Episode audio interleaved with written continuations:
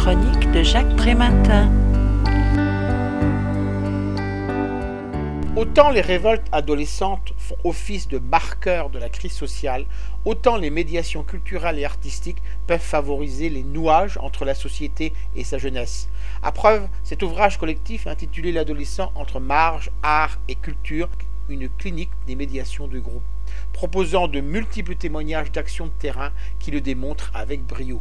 Que ce soit sous forme d'ateliers d'écriture, de théâtre, d'art plastique ou mettant en jeu le corps, on est dans la même quête. Recherche créatrice visant à mieux identifier son identité et l'image de soi, rencontre de personnes support d'identification, progression sur le chemin de la séparation et de la symbolisation, dépassement des angoisses et des conflits, ouverture aux autres, constitution d'air transitionnel susceptible de sublimer sa violence.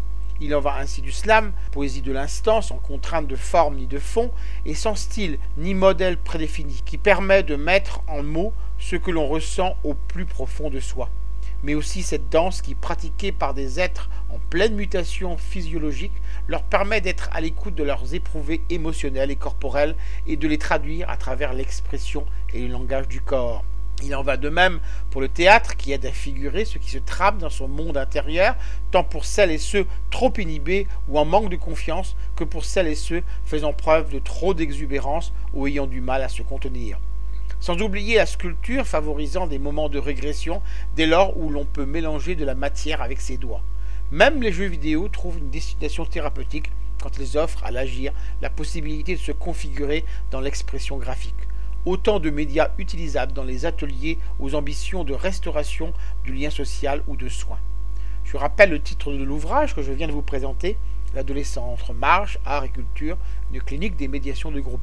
Les différentes contributions ont été réunies sous la direction d'Emmanuel Grani et de Claude Sternis.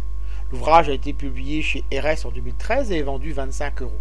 Vous pouvez retrouver le texte de cette critique dans le numéro 1162 Lien Social. Il est consultable sur le site du journal www.lien-social.com ou sur mon propre site www.trématin.com. Je vous dis à très bientôt.